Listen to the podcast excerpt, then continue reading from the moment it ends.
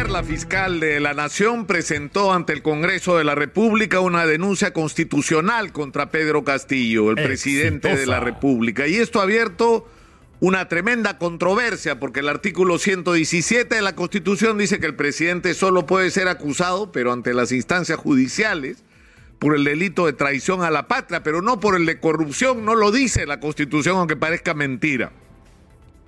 Y esto ha desatado una controversia, insisto, sobre los procedimientos, sobre si se va a respetar la constitución del 93 o si se va a tomar como referencia el artículo 30, incisos 2 y 3 de la Convención de las Naciones Unidas contra la Corrupción que el Perú ha firmado y que por lo tanto es ley para el Perú, en la que se aconseja que los estados busquen los mecanismos para que cuando haya eh, excepciones o, medidas de protección contra autoridades, estas no colisionen con la lucha contra la corrupción o la persecución de los delitos.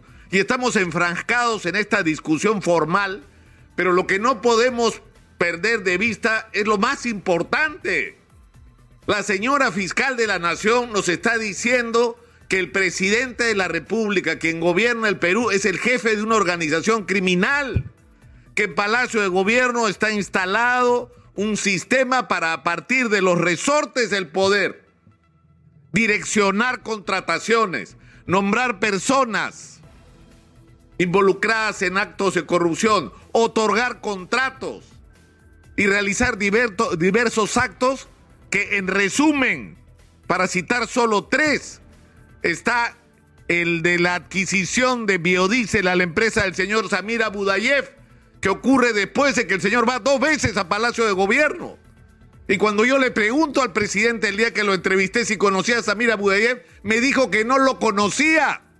Y ahora resulta, por la declaración de los testigos y colaboradores, que habían tratado de borrar los registros de esa visita o de esas visitas.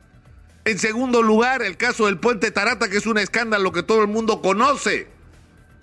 Y en tercer lugar, el otorgamiento de obras a través del Ministerio de Vivienda. Es decir, lo que nos está diciendo la fiscal de la Nación es que el presidente de la República está involucrado en graves actos de corrupción que si fuera un ciudadano común lo acusa y probablemente pide medidas de prevención en contra de él, pero que no lo puede hacer porque es presidente de la República, entonces lo, lo pone en manos del Congreso. Entonces la primera discusión que tenemos que dar los peruanos es sobre este tema. ¿Qué nos hacemos en un país donde la fiscal de la nación, que es la primera autoridad en términos de la investigación de los crímenes y los delitos en el Perú, nos está diciendo que el presidente de la República está involucrado en gravísimos actos de corrupción? Por ahí empieza la discusión. Y la responsabilidad está toda en manos de los señores del Congreso. Porque por menos que esto, por menos esto, se ha justificado en este país, se ha justificado en este país una vacancia presidencial. Lo que está puesto a prueba hoy, hoy en el Perú, es el Congreso de la República. Hoy el Congreso de la República tiene toda la responsabilidad en sus manos.